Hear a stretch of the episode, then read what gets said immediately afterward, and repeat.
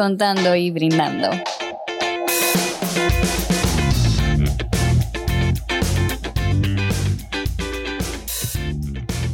Saludando, bienvenidos al Cuenterío Podcast. Hoy estamos por aquí compartiendo una vez más con ustedes. Mi nombre es Pamela Soriano. Yanela Terrero. Catherine Taveras, yo no puedo de la risa. No, no. Miren, señores, ¿cómo estamos, ¿cómo estamos por aquí?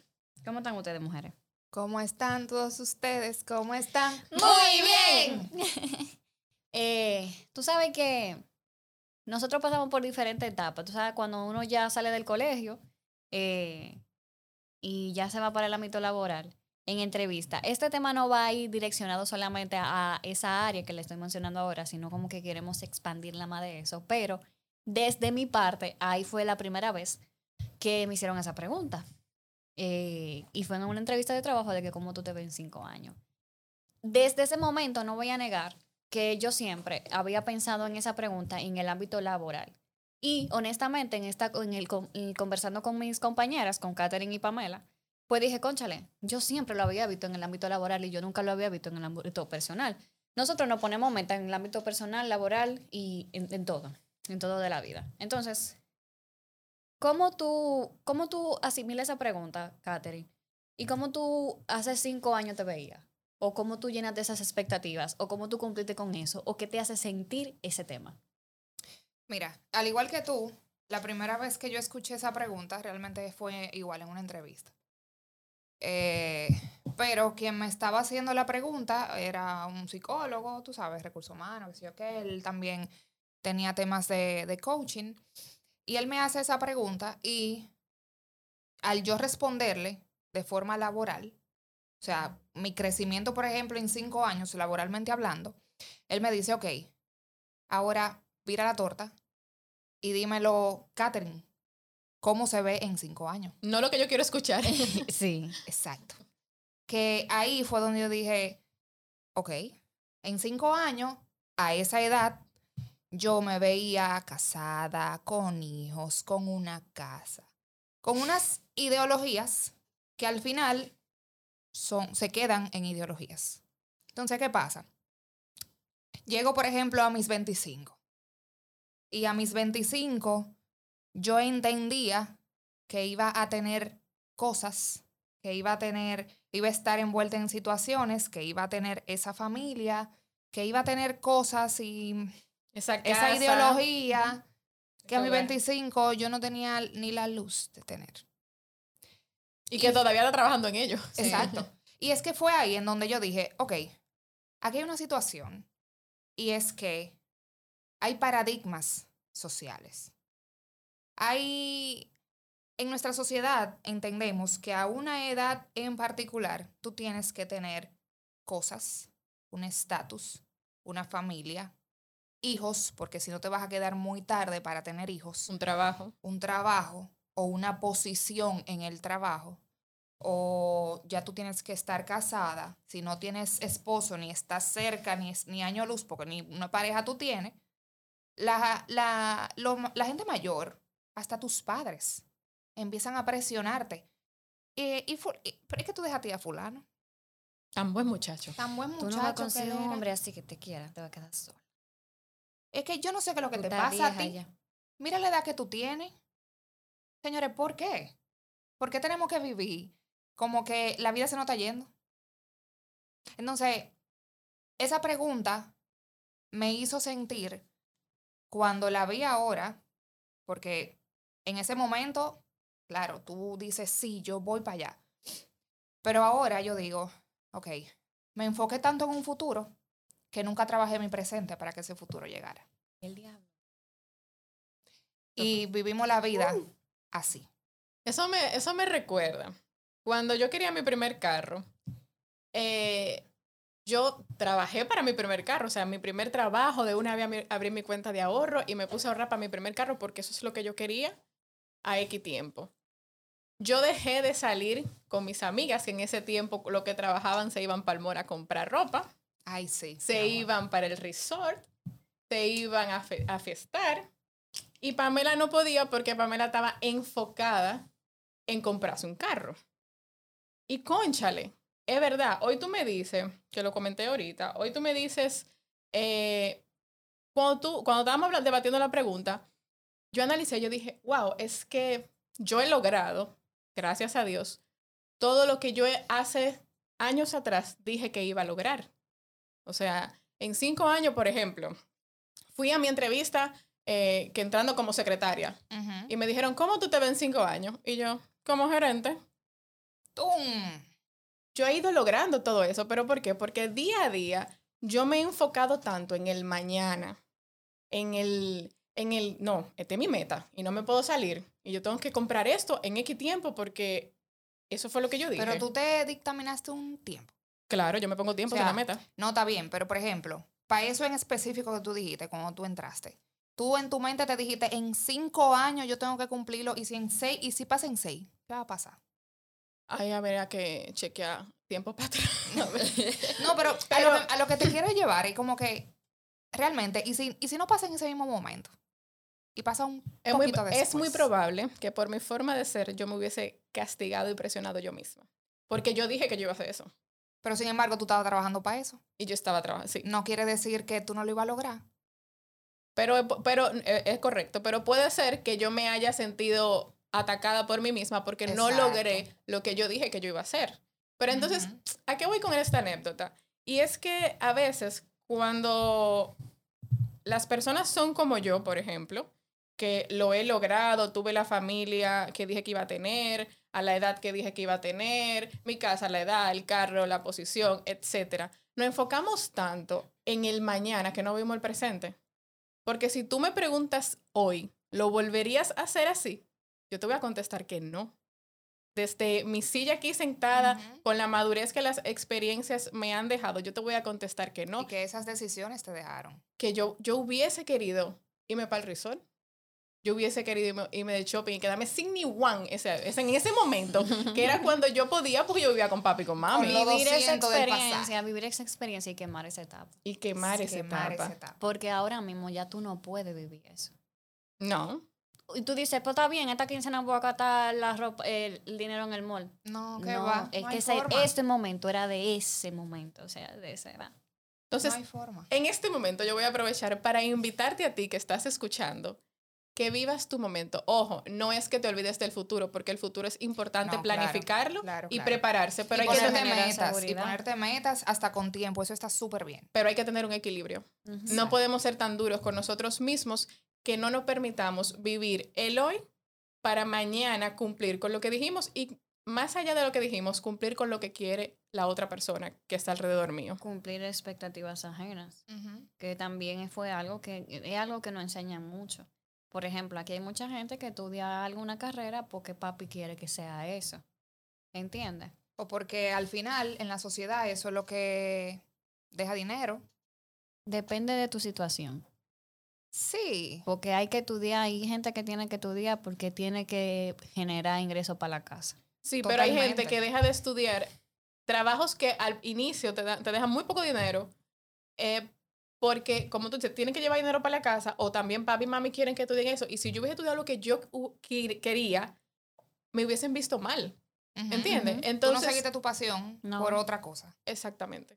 No, y gracias a Dios, por ejemplo, en mi caso, yo, yo quería estar en el arte. Yo practicaba danza y yo quería vivir de esa vaina. Yo me hubiera visto internacional y toda esa vaina, pero no, no era factible, o sea, para mi Ujú. tipo de, de familia. Y gracias a Dios no me arrepiento de haber estudiado mercadeo, por ejemplo. Pero la gente que sí se arrepiente de ahí, tú sabes Muy que no duro, es feliz, muy no es fácil. No, y que al final tú, aunque decidiste, por ejemplo, en ese momento, por la situación que tenías, estudiar una carrera que tal vez era, encajaba para muchas áreas, en, en pensando como empleado, porque vamos a estar claros Ajá. que en ese momento tú no pensabas que tú ibas a tener una empresa. No. A ti te, tú sales de, del colegio y a ti te preparan para que tú vayas a una entrevista de trabajo y alcance tu mejor versión dentro de una empresa que es de otro. Al final nunca te preparan para eso. Pero esa pasión del arte llegó.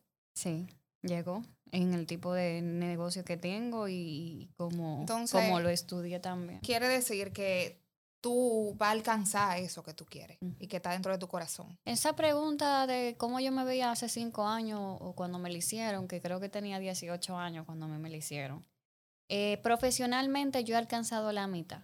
Cuando digo la mitad fue, yo me gradué, yo me pagué mis estudios, yo me seguí formando en otras áreas. No he logrado eh, terminar mi maestría, pero está ahí.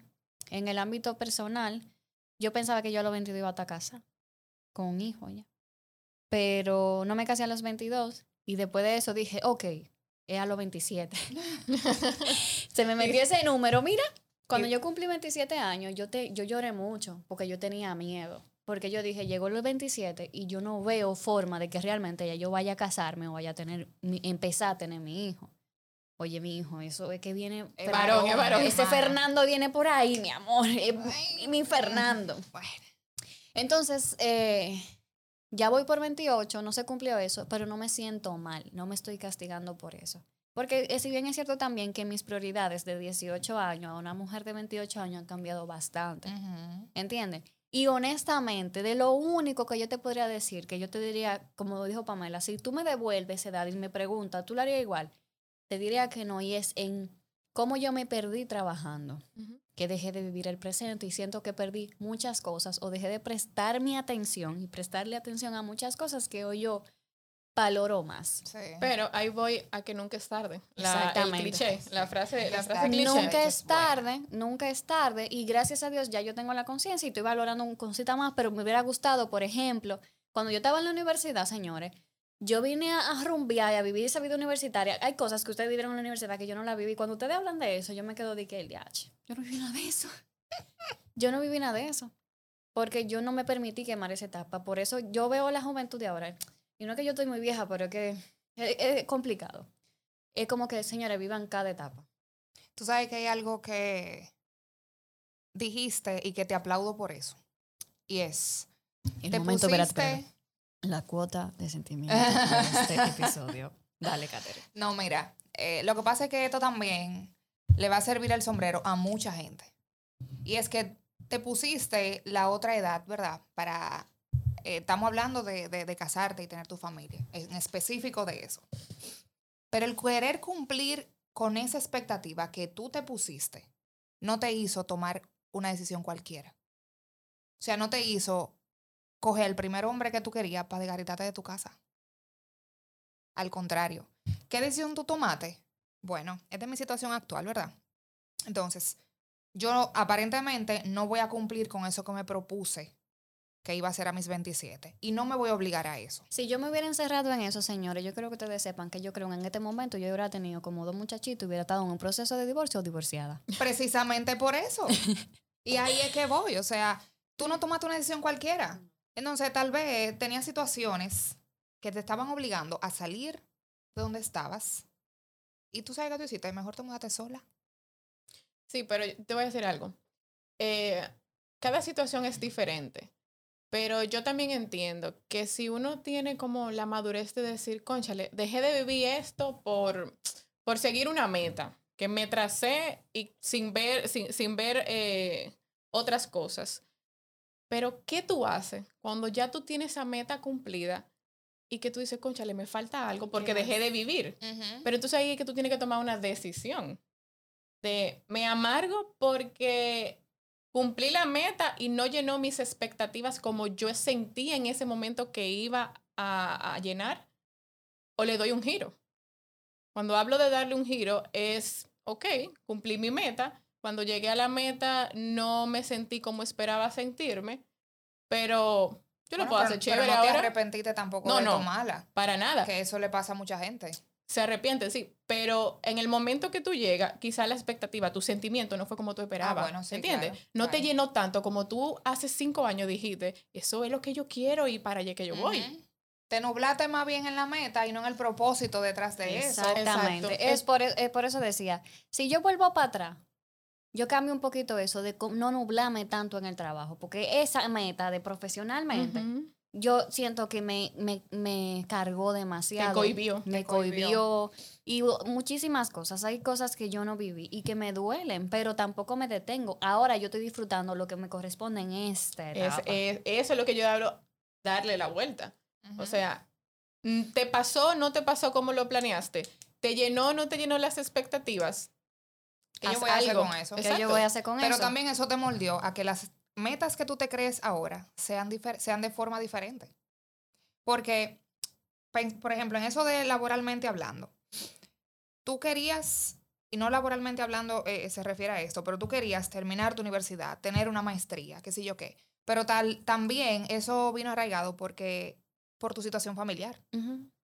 Tú querías superar una expectativa, tal vez. Superarte a ti como persona. Por ejemplo, yo no tenía ese sentimiento.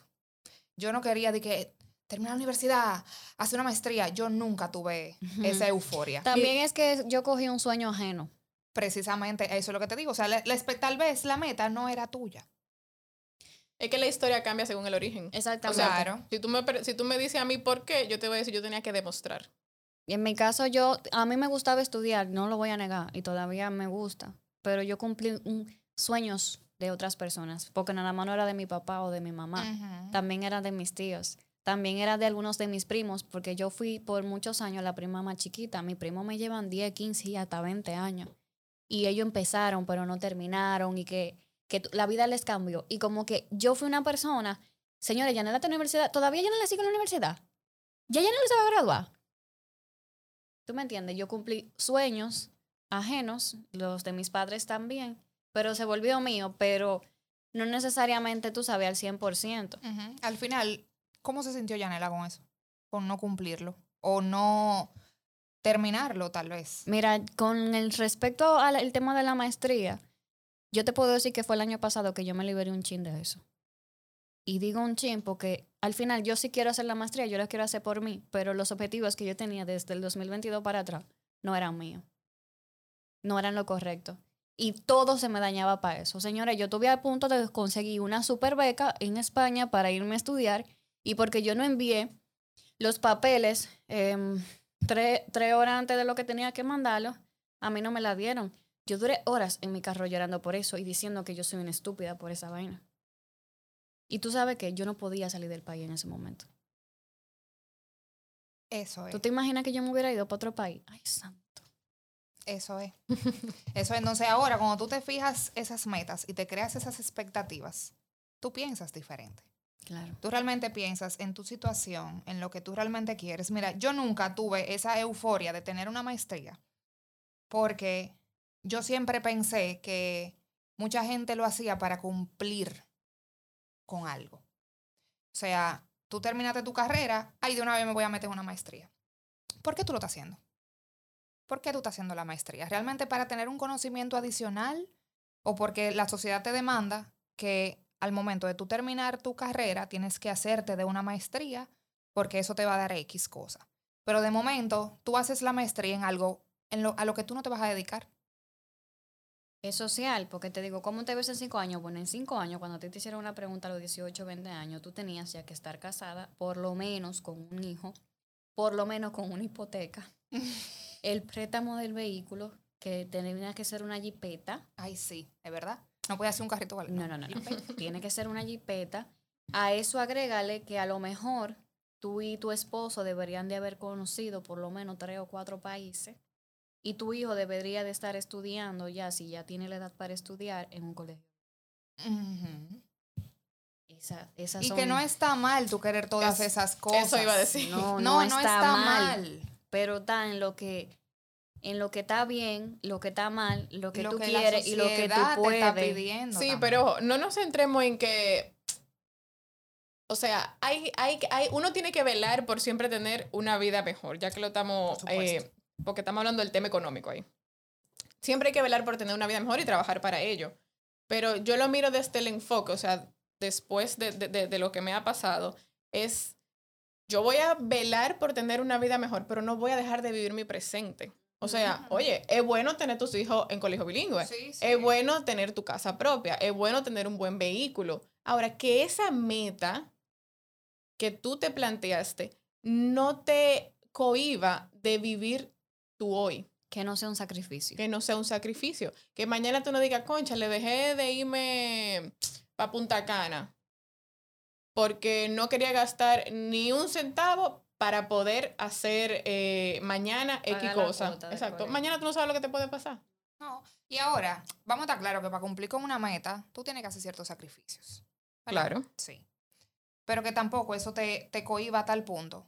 Porque yo creo que ahí es donde realmente la gente no llega a hacer nada. Cuando te cohibe de tal forma que tú dejas de ser tú en todos los aspectos. Por enfocarte ciegamente como un caballo hasta ahí, mira. Que tú te reprimes, como los muchachos, que le decimos, no llores. Que, tú te, te- que tú te exacto. reprimes y dejas de hacer las cosas. Entonces, eh, simplemente, señores, como que las expectativas que nos estamos trazando, las hacemos conscientes, inconscientemente, por cumplir con una sociedad o realmente porque nosotros sabemos cuál es nuestro norte como personas. Yo agregaría eso, que en el momento que tú te hagas esta pregunta o te la replantees esta pregunta, eh, tal vez después que nos escuches, es como que cúmplete a ti mismo primero. Eh, y yo sé que esto está sonando mucho y eso es el tema que más adelante lo vamos a tratar, que es el tema del positivismo tóxico. Pero en sentido de que cómo tú te sientes al respecto de esas metas o, o cómo tú te ves en cinco años. Y ahí mismo agrega, si tú no logras tres de cinco o dos de cinco, ¿cómo tú te vas a sentir con eso y ser honesto con eso? Ujú. Entonces, eso te va a permitir a ti trazar un plan tal vez más aterrizado A lo que realmente tú quieres. a lo que realmente tú quieres. Y eso tú sí lo vas a poder lograr. Tú sabes que tú dijiste algo muy importante, un plan. Ah, sí. Porque nosotros a cada rato anotamos una meta y no hacemos, no desarrollamos No, el ¿y plan para llevarla, para llevarla a cabo. No. Yo quiero irme para Dubai, ajá. Ajá. ¿Cómo, ¿Cómo? tú te vas para Dubai? Lo primero, tú sabes, yo ni sé si da- hay visa o no para allá, o sea, si hay que sacar, ¿tú me entiendes? Ujú. Ay, me voy a parar aquí, me voy para Es que hay allá. que hacer el trabajo. Detrás de la meta hay que hacer el trabajo. No va a llegar sola así de que, wow. No, claro, porque una cosa es lo que hablábamos anteriormente en el episodio, en un episodio, que tienes que atraerlo, tienes que poner en tu Sí, mente la meta, ese enfoque, pero Hay que tiene- hay que trabajar para hay que eso. trabajar para Claro. eso. Eso que como las conversaciones que yo estoy teniendo con Dios. Dios, yo quiero que tú me pagues eso. Yo voy a trabajar. Mira, Exacto. yo le voy a dar y voy a trabajar, pero paga eso. Paga eso, papi, porque yo no puedo. Ujú, ujú. Págalo. Yo Tú voy a sabes trabajar. que a mí, a mí me pasó exactamente eso mismo. Y me mandó tanto trabajo que yo dije, pero muchacho. Hija, usted dijo que iba a trabajar, yo le estoy pagando. Porque no era que yo me lo quería encontrar en la esquina. Digo, yo no me quejaba tampoco. Pero oye. Entonces, después lo que tuve que pedir era de que, ok, ayúdame a organizar esto. Ok, y ahora voy a hacer la pregunta del millón de dólares. ¿Cómo ustedes se ven en cinco años? Ay, papá, un silencio en la cabina. Hemos terminado en el día de hoy este capítulo. Muchas gracias. Mira, tú no puedes hacer eso, no estamos preparados. Bueno, mira, si tú me preguntas, ya me preguntaste, yo te voy a decir desde mi, desde aquí mi silla sentada de cómo Pamela se siente ahora. Y es que yo simplemente quiero una vida emocional estable. Ay, O sea, ¿Ya? eh, ¿qué te trae una vida emocional estable? Laboralmente tú estás haciendo lo que tú quieras, ¿eh? O sea, tú amas lo que haces. Ujú. Eh, tú estás bien con tu pareja, con tus hijos, en mi caso, y está bien, está chilling, vieja. O sea, realmente yo estoy trabajando y es lo que yo quiero y como yo me veo en cinco años, me diste una enseñanza. de verdad. Sí. No, y acabo de pensar en qué yo quiero en esos cinco años. Seguir haciendo lo que yo estoy haciendo hoy. Trabajar en mí. Porque Me que encanta. tú tienes que trabajar en ti todos los días. Eso no se acaba. Eso no se acaba. Y cuando yo aprendí y tomé mi decisión de que tengo que empezar a trabajar en mí en todos los aspectos, laboralmente hablando, porque uno todos los días tiene que seguir mejorando en ese aspecto. Y cuando tú mejoras, tu negocio, tu trabajo, tu empleo, todo va Es mejorando. una cadena. Porque es una cadena. Entonces, definitivamente yo quiero seguir trabajando en mí. Porque a la medida en que yo trabajo eso, trabajo a la catering, trabajo mi crecimiento, se florece en todos lados. Florece en, todos la- en todos los aspectos, florece. Entonces yo quiero seguir con esa misma energía y con ese mismo ímpetu de levantarme todos los días y que mira, tú puedes. Me encanta. ¿Y tú, Yanela? No, yo casi iba a decir, bueno, esas mujeres se van a volver a preguntarme y vamos a cerrar este capítulo.